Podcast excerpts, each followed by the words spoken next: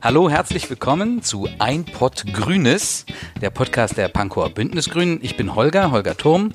Ich bin ein Neumitglied der Bündnisgrünen und ich moderiere diesen Podcast gemeinsam mit dir, Nastasia. Genau, hi, ich bin Nastasia und ich bin seit Anfang des Jahres gemeinsam mit Jens Hausstein Kreisvorsitzende hier in Pankow und bin ganz gespannt auf unser Podcast-Projekt, was wir heute starten. Und zwar mit Stefan Gelper. Hallo Stefan. Hallo, ich bin Stefan Gelper, wurde hier eingeladen. Wir sitzen gerade in meinem Büro, ganz lustig. Ich bin für die Pankower Bündnisgrünen, für die Berliner Bündnisgrünen im Bundestag, mache da hauptsächlich Verkehrspolitik. Vielen Dank, dass du dich zur Verfügung gestellt hast für unseren Erstling. Wir haben uns überlegt, äh, einen Podcast zu machen. Wie kam das zustande? Ich bin Neumitglied bei den Grünen seit September 2018 und äh, habe natürlich erstmal ganz viele Fragen gehabt, wie ich mich einbringen kann. Und da ich Podcasts auch so beruflich mache, habe ich das für die Bündnisgrünen als Idee gehabt und Nastasia, du warst ganz begeistert. Ja, genau. Ich habe gedacht, äh, super, wenn Leute zu uns kommen, die Ideen haben und die dann auch gleich umsetzen wollen, dann wären wir ja doof, wenn wir auf dieses Angebot nicht eingehen würden. Und wie es mir geht, geht es wahrscheinlich vielen Neumitgliedern oder solchen, die überlegen, den Grünen beizutreten, dass sie nicht wissen, wie sie sich einbringen können, dass sie sich das alles erstmal ansehen. Und dann gibt es ja, habe ich auch selbst besucht, so Veranstaltungen neu bei den Bündnisgrünen, immer im Vorfeld der Kreismitgliederversammlungen und das, was dort berichtet wird, das könnte man ja auch mal in einem Podcast festhalten. Und Stefan, ich habe dich verfolgt, ähm, als du mal den Vortrag für die Neumitglieder gehalten hast. Und mir ist ein Begriff in Erinnerung geblieben. Du hast gesagt, bildet Banden. Und darauf möchte ich nochmal zurückkommen. Aber jetzt erstmal nochmal zu deiner Person. Du hast ja schon ein bisschen was zu dir gesagt. Du bist Bundestagsabgeordneter seit 2017 aber du bist schon sehr viel länger bei den Grünen. Wie hat das angefangen? Weil du bist ja eigentlich von Haus aus Rechtsanwalt, Strafverteidiger. Mhm. mhm. War das zu langweilig? ähm, also ich bin im Jahr 2000 im Januar eingetreten ähm, und da war ich noch gar nicht Strafverteidiger und Rechtsanwalt, sondern da war ich noch Studierender ähm, und hatte gerade frischen Studiestreik hinter mir und im Prinzip war so ein Gefühl, jetzt muss man sich politisieren, jetzt muss man irgendwie was mehr machen als quasi in der Uni diskutieren. Wir hatten da eine Initiative, haben überlegt, wie wir die Bundesregierung ärgern können. Ähm, und das hat alles nicht dahin geführt, wo wir wirklich hin wollten. Und deswegen kam der Gedanke, dass ja, ein parteipolitisches Engagement irgendwie logisch mir erschien. Äh, ich habe lange drüber nachgedacht, eigentlich seit äh, ja, 1990 ja, was machst du, wie bringst du dich ein, haben wir sehr viel politisch diskutiert. Und ich glaube, der wesentliche Punkt war, äh, ja, ich will es mir jetzt angucken, ich will jetzt äh, nicht nur drüber nachdenken, sondern es tun. Äh, und der Witz ist, dass wenn man in eine Partei kommt, äh, man halt wahnsinnig viele Leute trifft, die so einen ähnlichen Weg hinter sich haben. Das heißt, man will mit anderen Leuten, die hochpolitisch sind, die politisch total interessiert sind, erstmal einfach reden. So, und das ist das Schöne beim Bündnisgrün, dass das dann auch funktioniert. Ne? Also auf einer Kreismitgliederversammlung, aber auch davor, danach, auf den vielen, vielen Veranstaltungen, gerade in Berlin, sind wir ja gesegnet äh, mit Veranstaltungen, mit politischen Veranstaltungen. Das heißt, man trifft wahnsinnig viele Gleichgesinnte und das ist so der erste große Gewinn, den man dann hat. Ich habe so den Eindruck, jetzt ist wieder so eine Zeit, wo viele Menschen denken, Mensch, ich müsste mich eigentlich politisch engagieren. Also hast du das Gefühl, dass es jetzt wieder so eine Zeit ist wie bei dir damals im Jahr 2000? Ich glaube sogar, dass die Zeit jetzt viel stärker in diese Richtung geht. Also bei im Jahr 2000 bei den Bündnisgrünen, da mm, sind jetzt nicht Tausende eingetreten. Ähm, aber jetzt ist gerade das Gefühl, dass man für die Demokratie aufstehen muss, dass man äh, seine Meinung auch darüber ausdrücken will, dass man zu einer Partei geht, wo man sagt, die sind mir am nächsten ähm, ich will zum Thema Migration was sagen, ich will zum Thema Freiheit was sagen, äh, zum Thema Feminismus, zum Thema Verkehrspolitik. Also überall, glaube ich, gibt es eine sehr klare grüne Botschaft und mit dem Parteieintritt sagt ja auch, ja, das ist meine Richtung, ich unterstützen. Und dann kommt der zweite Schritt, äh, wo man sich überlegt, kann man noch was mehr tun, außer diesem Bekenntnis mit der Mitgliedschaft. Und da gibt es auch wahnsinnig viele Leute und das ist auch eine Herausforderung für die Partei zu überlegen, wie binden wir jetzt die ganzen äh, Leute mit all ihren äh, tollen Fähigkeiten ein, weil man, das wird ja mal wieder vergessen, dass auch Bündnis natürlich die Grünen im Prinzip eine ehrenamtliche Partei ist. Es gibt zwar ein paar auch Hauptamtler, also die Bundesvorsitzenden, die Landesvorsitzenden, ähm, und dann mal einen Geschäftsführer und äh, in der Landesgeschäftsstelle gibt jemanden, der irgendwie Eintritte, Austritte und so also ein Krimskrams macht. Aber auf der Kreisebene, der Kreisvorstand arbeitet vollständig ehrenamtlich.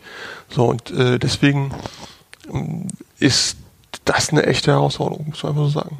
Mhm. Also sage ich jetzt so als äh, Kreisvorsitzender von vor zehn Jahren und mehr.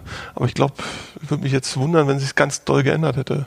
Nee, genau. Also, dass, dass das eine Herausforderung ist, ist auch ein Grund, warum wir heute hier sitzen und diesen Podcast mhm. machen, weil quasi alle zwei Wochen, also unsere Mitgliederversammlungen finden ja alle zwei Wochen statt und jedes Mal kommen mehr Neumitglieder. Und je größer die Gruppe wird, umso schwieriger wird es natürlich, innerhalb von einer halben Stunde alle zu erreichen, alle abzuholen, alle zu informieren, Fragen zu beantworten.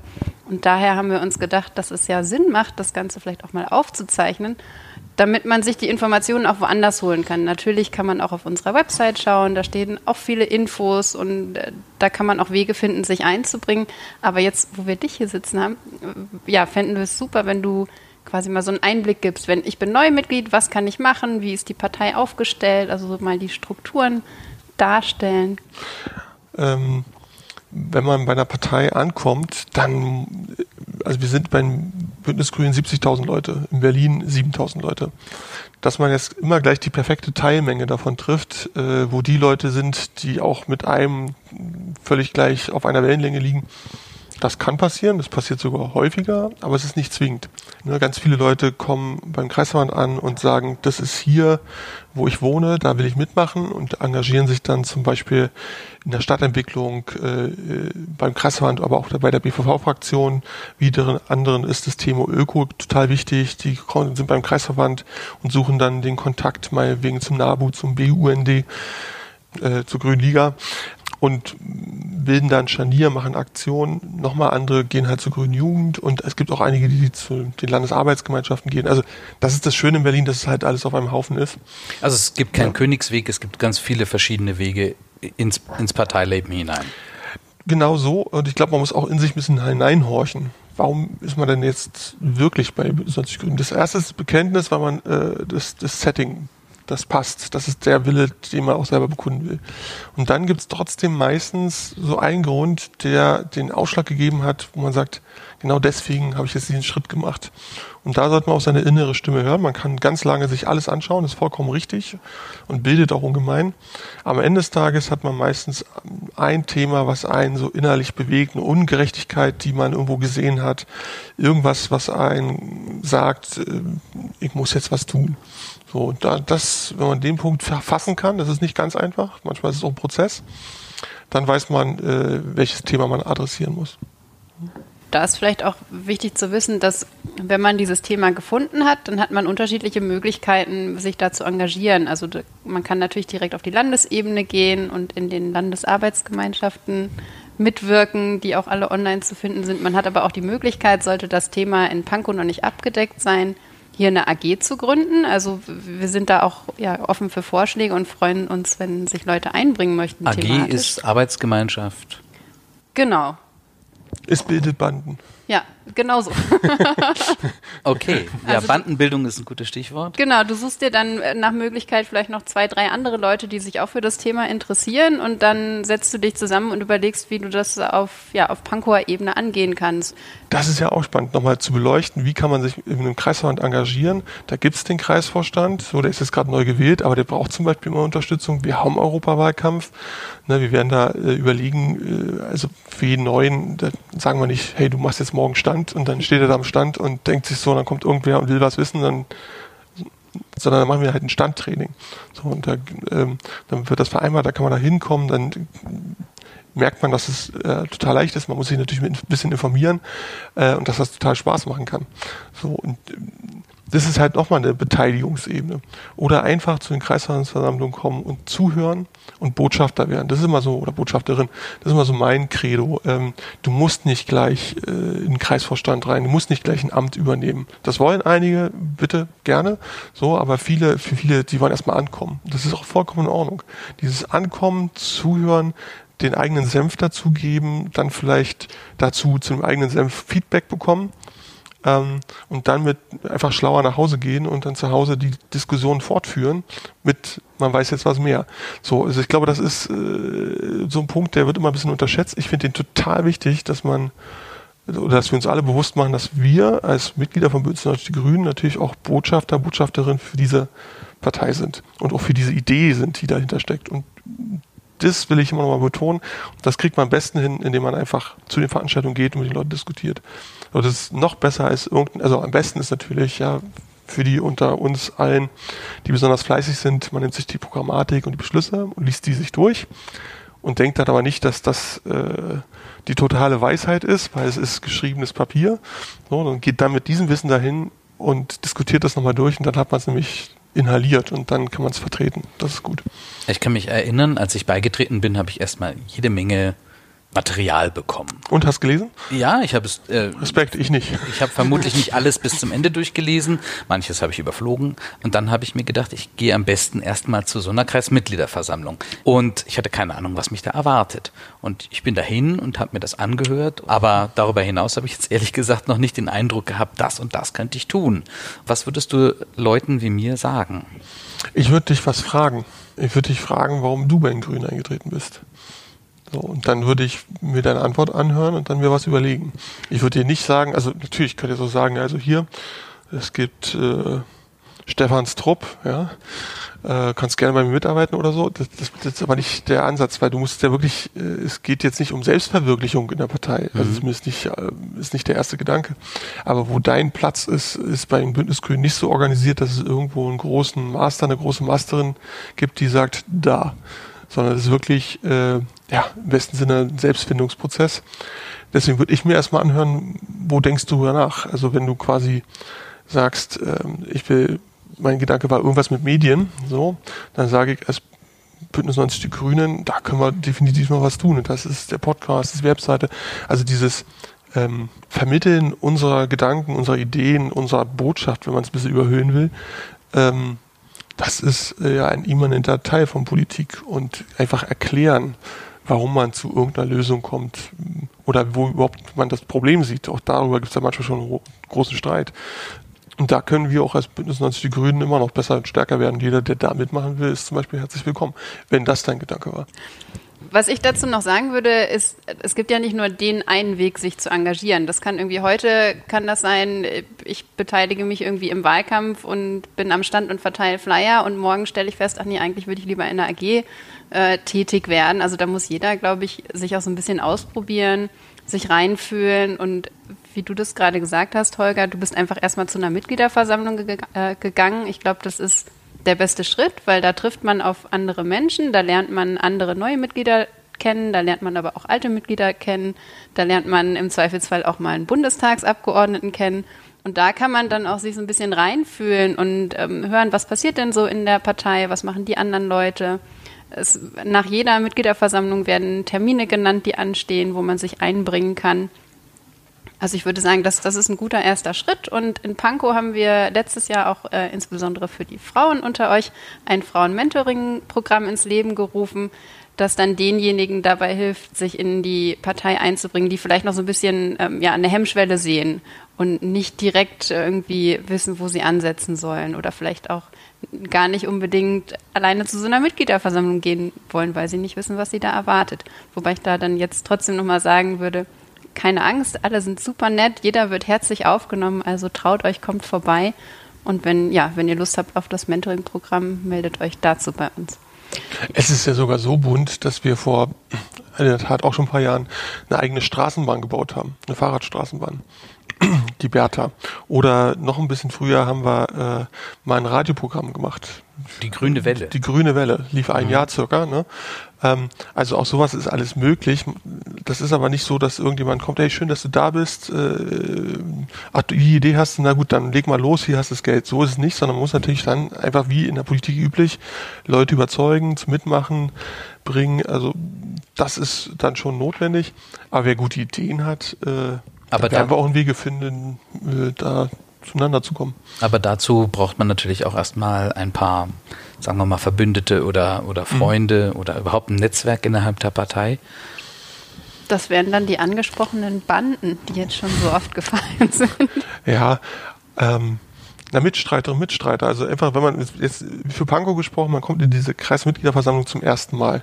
So, wenn man Glück hat äh, oder wenn man quasi durch jemanden zu uns gekommen ist, dann kennt man da schon jemanden. Ansonsten wird es so sein, äh, dass man mit hoher Wahrscheinlichkeit irgendwie angesprochen wird und gefragt wird, hey, wer bist du denn? Schön, dass du da bist. Ähm, und dann ergibt sich ein Gespräch. So, und das ist dieses Ankommen. Und wenn man dann quasi eine Idee hat, dann kann man die ja das schon mal, hey, ich hätte Lust, das und das zu machen. Und dann kriegt man da ein erstes Feedback zu. Und sei es das Feedback, hey, super, das machen wir schon, willst nicht mitmachen? So. Oder, äh, ja, das ist vor fünf Jahren schon mal probiert worden. Also kann man noch mal probieren, aber hm, aus den, den Gründen hat es damals nicht so geklappt und dann sagt, sagt derjenige oder diejenige vielleicht, ja, so hatte ich es doch gar nicht vor. Keine Ahnung, tausend verschiedene Wege, die dann äh, zu welchen Zielen auch immer führen. Mhm. Ja. Ja, wir haben jetzt schon ganz viel dazu gehört, wie Neumitglieder sich einbringen können. Du hast viel angesprochen und es gibt ja scheinbar tausend Möglichkeiten. Wenn du jetzt den Neumitgliedern, die zuhören, noch eine Sache mit auf den Weg geben dürftest, was wäre das? Dürfen es auch zwei sein? Okay. okay. Also die erste Sache ist, wenn es beim ersten Anlauf nicht klappt, weil irgendwie das doch doof war oder so, noch ein zweites Mal kommen und im Zweifel einfach sagen, wer ist hier der Kreisvorstand und dann sagen, das war beim ersten Mal irgendwie komisch, äh, lag es an mir oder wie auch immer, dass man dann halt einfach den zweiten Anlauf macht und nicht dann sagt, okay, das war jetzt irgendwie doof und ich komme nicht wieder.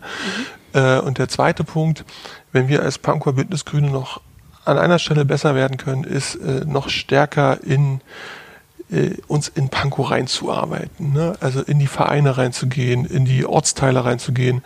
Ähm, wir sind wahnsinnig stark verdrahtet im Prenzlauer Berg. Wir haben viele Kontakte in Pankow und auch im Weißen See, aber gerade äh, zur Landesgrenze nach Brandenburg hin äh, wird es schwieriger. Also wer dort äh, schon unterwegs ist oder unterwegs sein, war, sein will, das glaube ich würde allen Betroffenen helfen.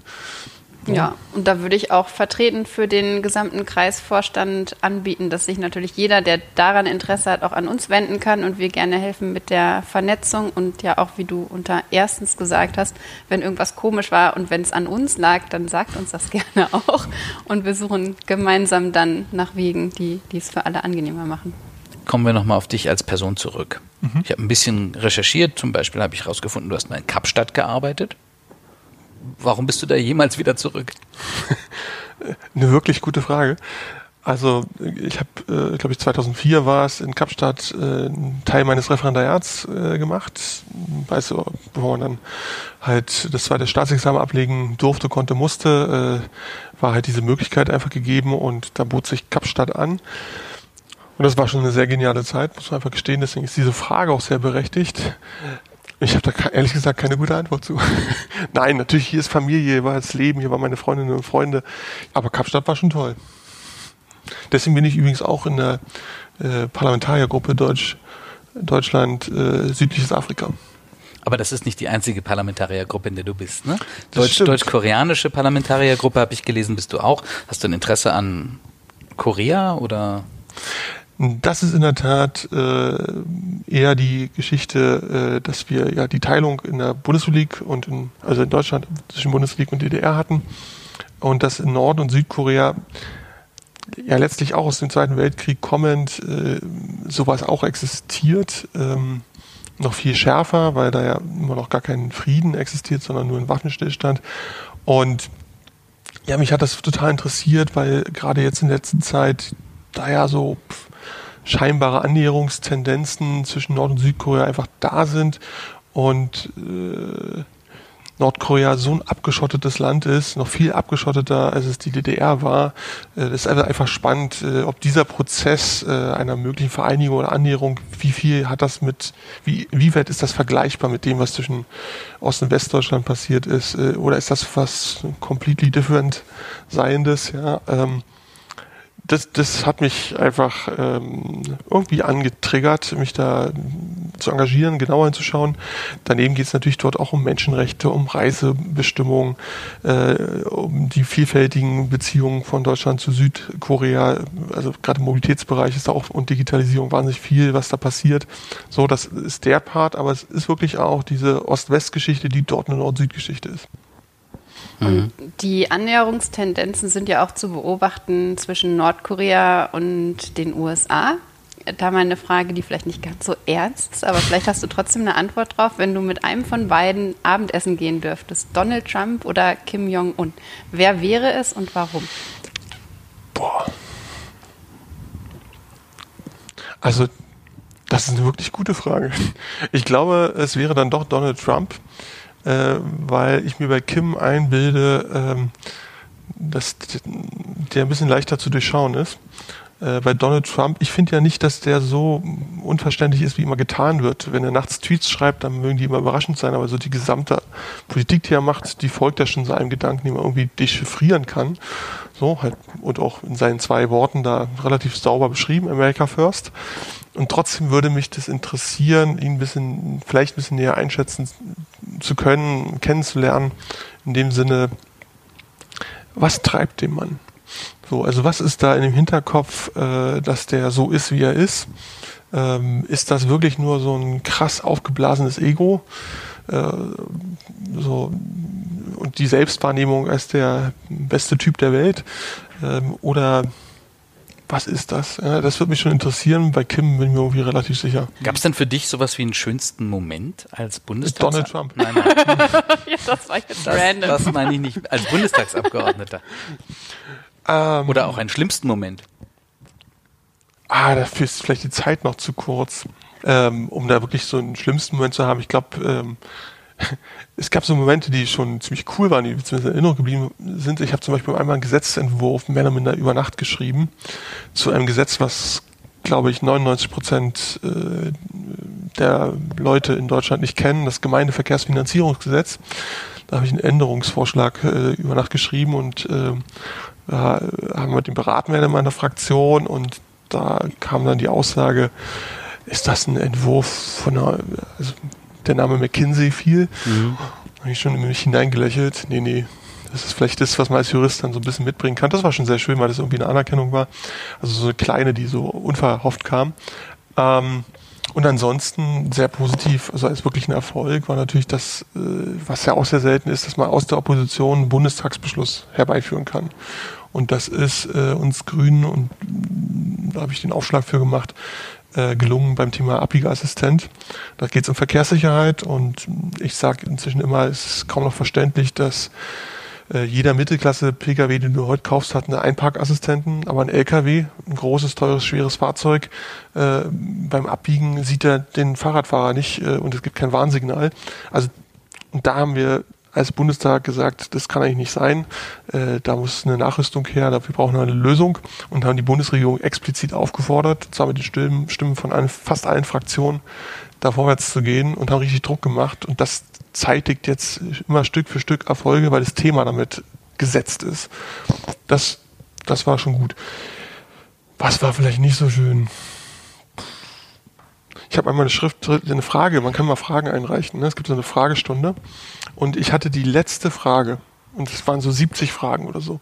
Und mein, alle waren sich sicher, noch nie war diese so spät eine Frage rangekommen. Deswegen, ähm, wenn man da nicht rankommt, dann macht man andere Sachen, um dann nicht sinnlos rumzusitzen.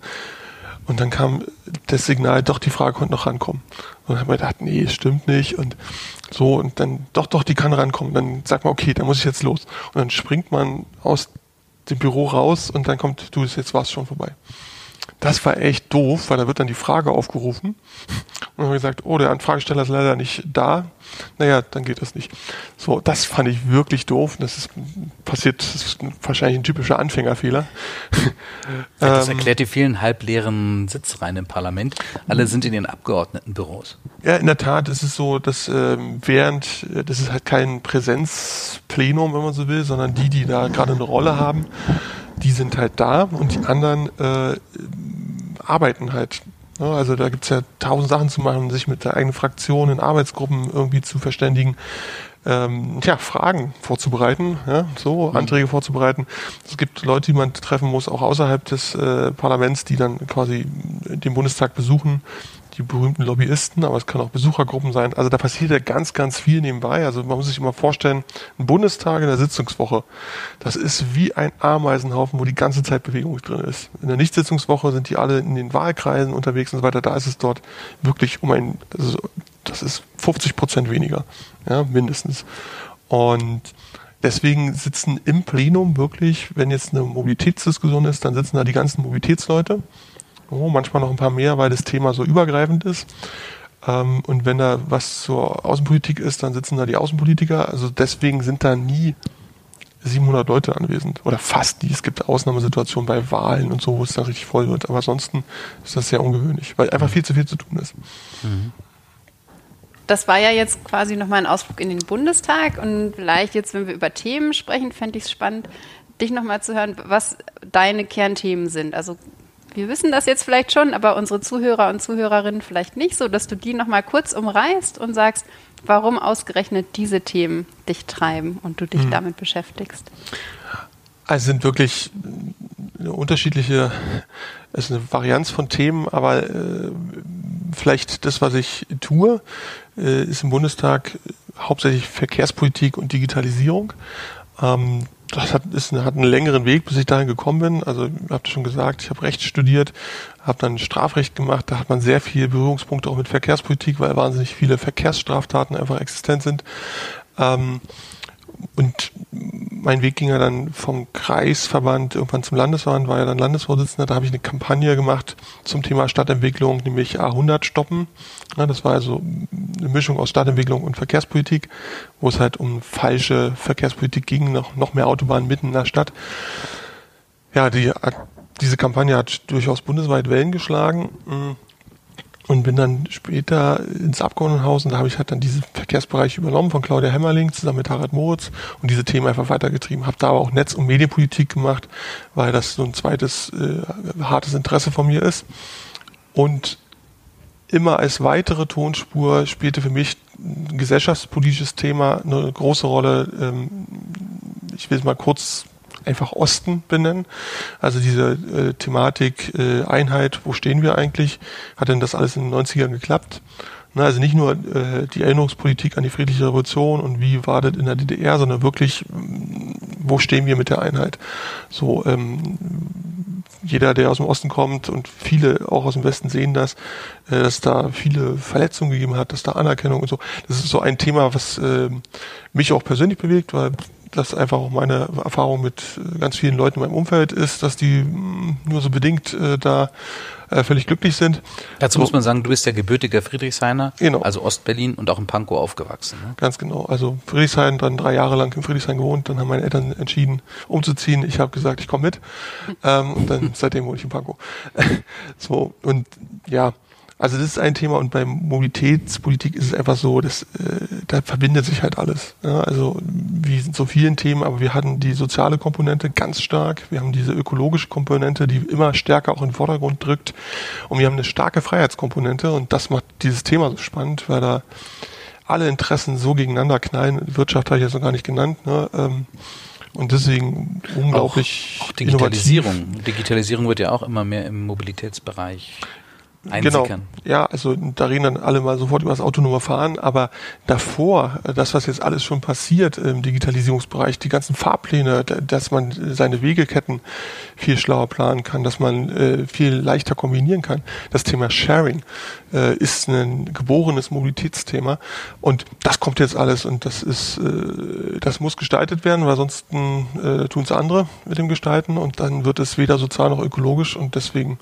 super spannendes Thema und äh, auch wahnsinnig viel, also was mich natürlich immer treibt, auch als Juristen, ist die Frage Gerechtigkeit. Allein schon, wenn man Berlin sich anschaut und sich so fragt, hey, guckst auf die Straße, wie sind die eigentlich verteilt, ist das so gerecht? Da kommt man sehr häufig auf den Gedanken, nee, das kann es eigentlich nicht sein, wenn 60 Prozent für das Auto reserviert sind, äh, aber der Anteil des Autoverkehrs nur ein bisschen über 30 ist. So, und solche Fragen ähm, ja, die treiben einen dann immer weiter und man guckt sich dann natürlich an, gerade wenn man Berliner ist, äh, guckt man sich die Stadt ja, also man hat die irgendwie kennengelernt als Kind und als Jugendlicher und wie die sich verändert, wie Verkehr die verändert. Ja, da kannst du nicht weggucken, ne? So, da bist du dann dabei, da zieht dich rein. So, und das, deswegen ist das das zweite Thema und diese Digitalisierungsschiene, ich weiß nicht, ich habe irgendwie 1990 oder 91, nee, 90 muss gewesen sein, hatte ich meinen ersten Computer.